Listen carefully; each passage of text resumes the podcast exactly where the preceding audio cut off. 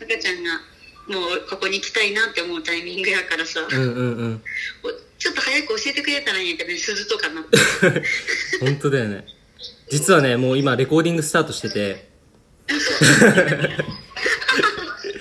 いやなんかさそう。あの今思った本当に陣痛がいつ来るか分かんないから一応さなんかこういう風にさ赤ちゃんが生まれてくる前の時間ってまあ下手したら今これが最後かもしれないなと思ったの。音声を収録するみたいなのが。いやほんとね。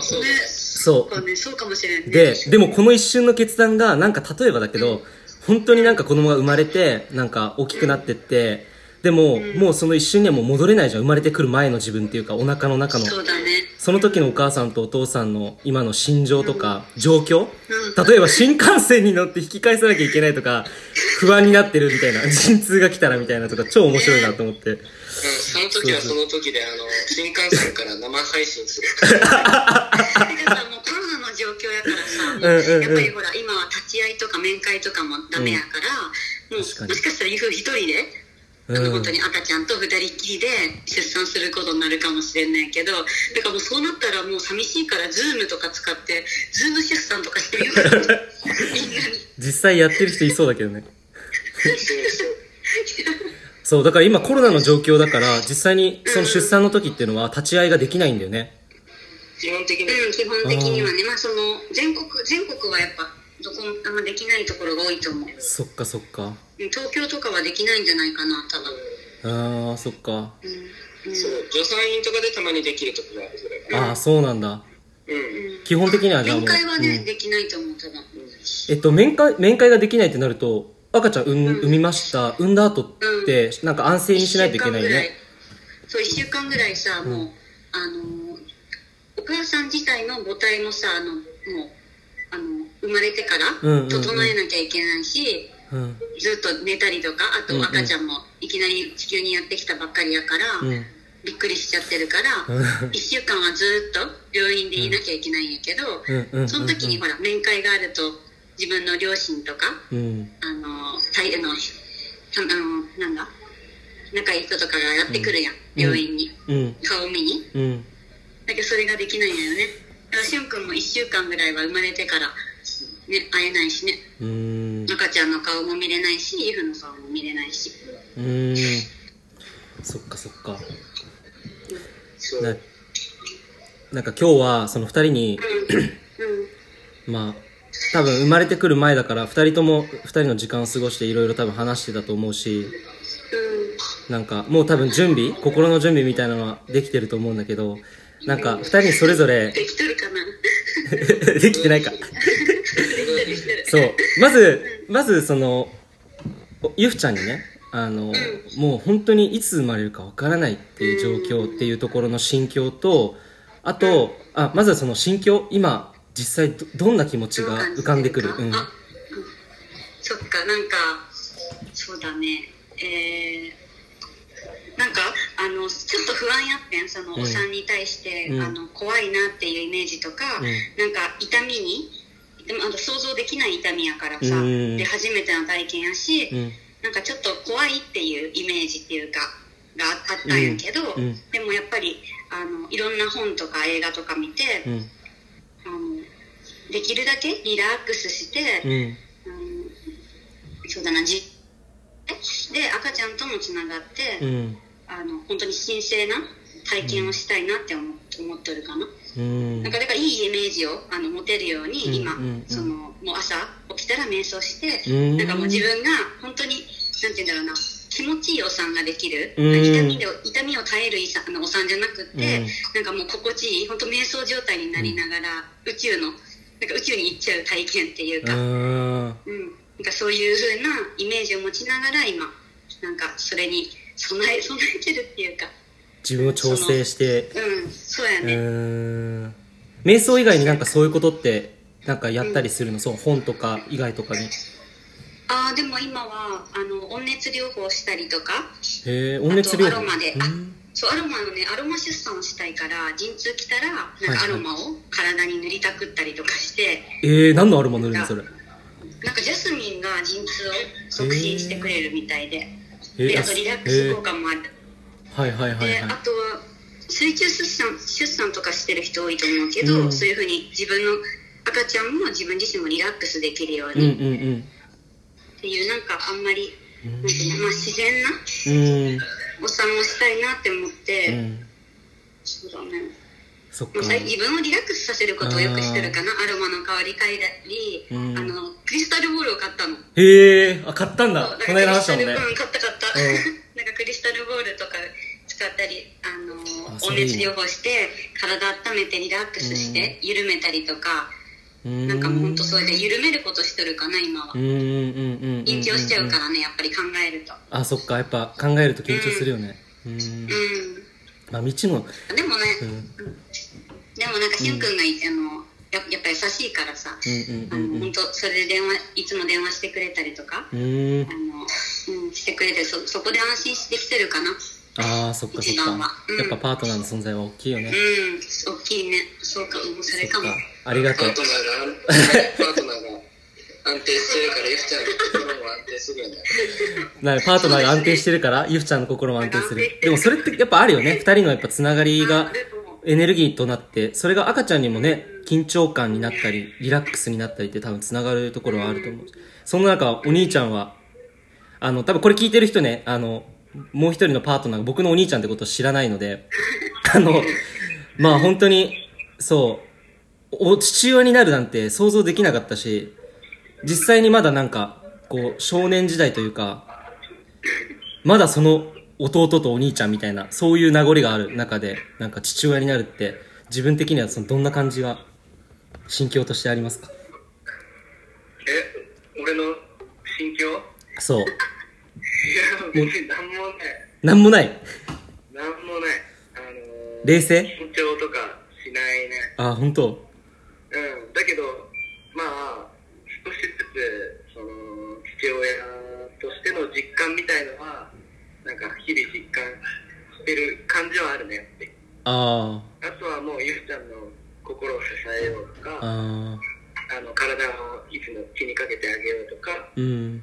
なんか、そういうことに徹してるかな。うーん。うん。あとはなんか、その、もし立ち会いできることになったら、立ち会い、あの、するために、なんていうの、必要な、するときに必要な、なんか、パパにしてほしいことみたいなのとか、YouTube で見たりとかう、ーん。そういうのをしてるかな。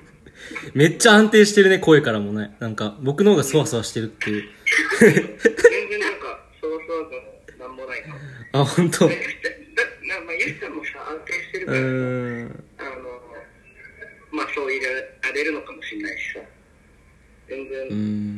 心配なことなんもない。そっかそっか。もうなんか安心して信頼して、その流れがちゃんと起きるってことをね。ううんん。そっか。じゃあちょっと次にお兄ちゃんから、まず最初に、赤ちゃんへのメッセージいや、これね、だから本当に赤ちゃん、なえっと、まだ名前って決まって、もう確定してる。じゃあ、発表していいんですか？うん。えっとね、ひかりちゃんって言うんだけど、はい。ひかりちゃん。うん。ひかりちゃんにメッセージ。うん。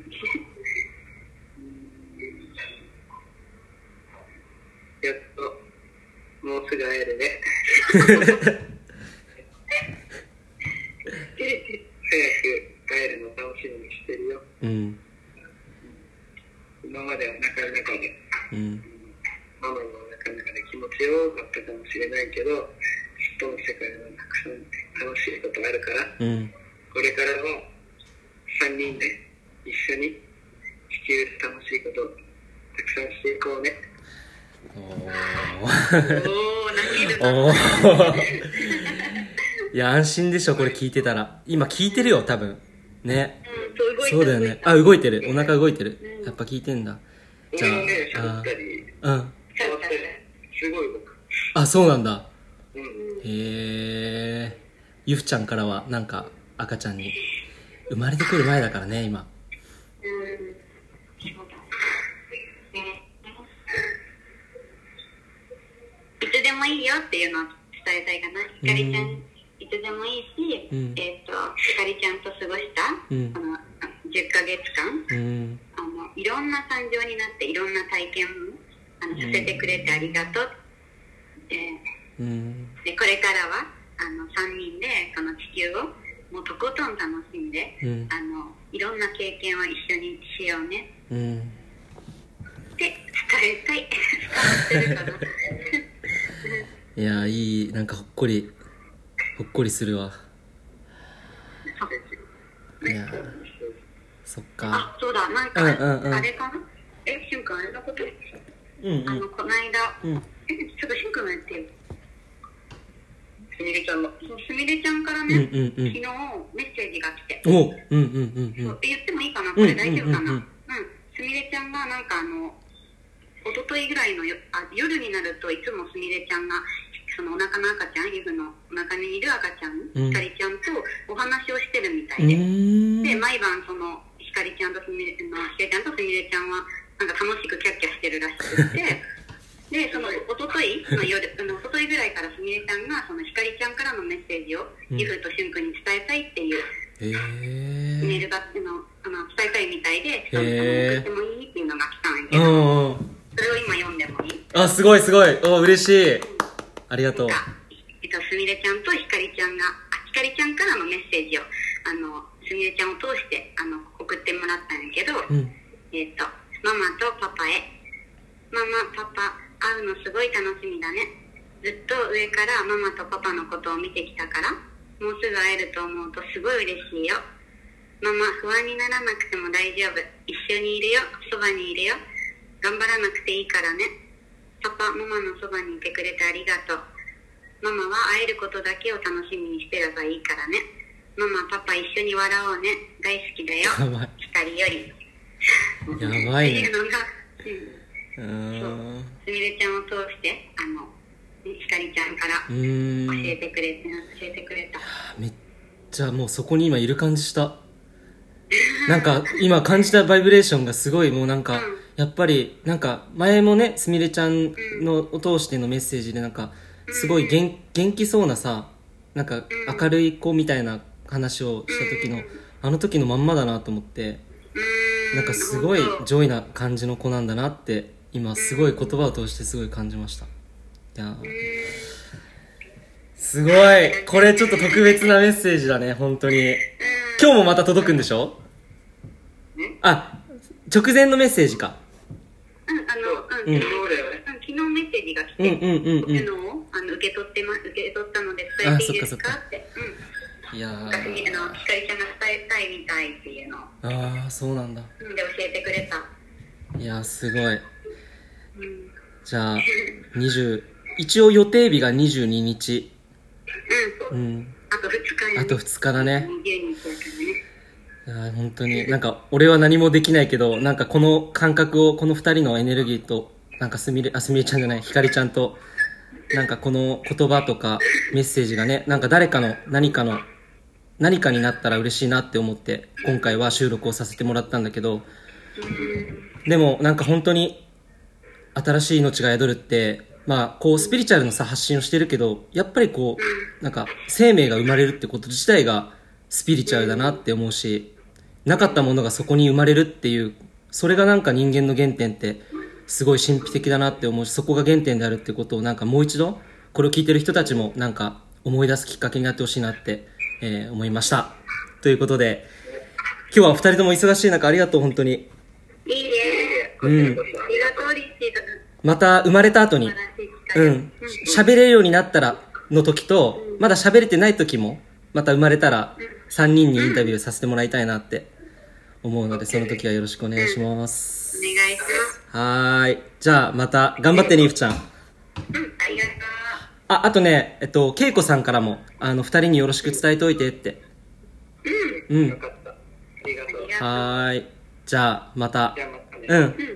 気をつけてねはーいバイバイ。はーい。じゃあね。バイバイ。はい。はい、ということで、えー、いかがだったでしょうか。なんか、本当にこう、新しい命がこうやってくるってことに、ものすごく、なんかわかんないけど無性に僕はワクワクしていて多分自分がパパになるとかだったらこんな感じでそわそわするのかなとかっていう疑似体験をねさせてもらったような気分でした。なんか2人は本当にあのいつもあんな感じで安定してるんですよね。だからすごい多分赤ちゃんも安心してくるのかなっていうのを感じることができてなんか本当にこれから家族が増えるっていうのもすごく楽しみだしこれからどんなねなんかこう体験をその中で重ねていくのかっていうのも僕自身やっぱりお兄ちゃんに対してやっぱ一緒にこう育ってきた者同士としてもなんかすごい楽しみだなっていうふうに思います。はいということで、えー、また、えー、引き続き2人のね、えー、赤ちゃんが生まれた後のインタビューもぜひ楽しみにしていただけたらなと思います。ということで今日は身内にね登場させて登場していただきました、えー、最後までお聴きくださりありがとうございました。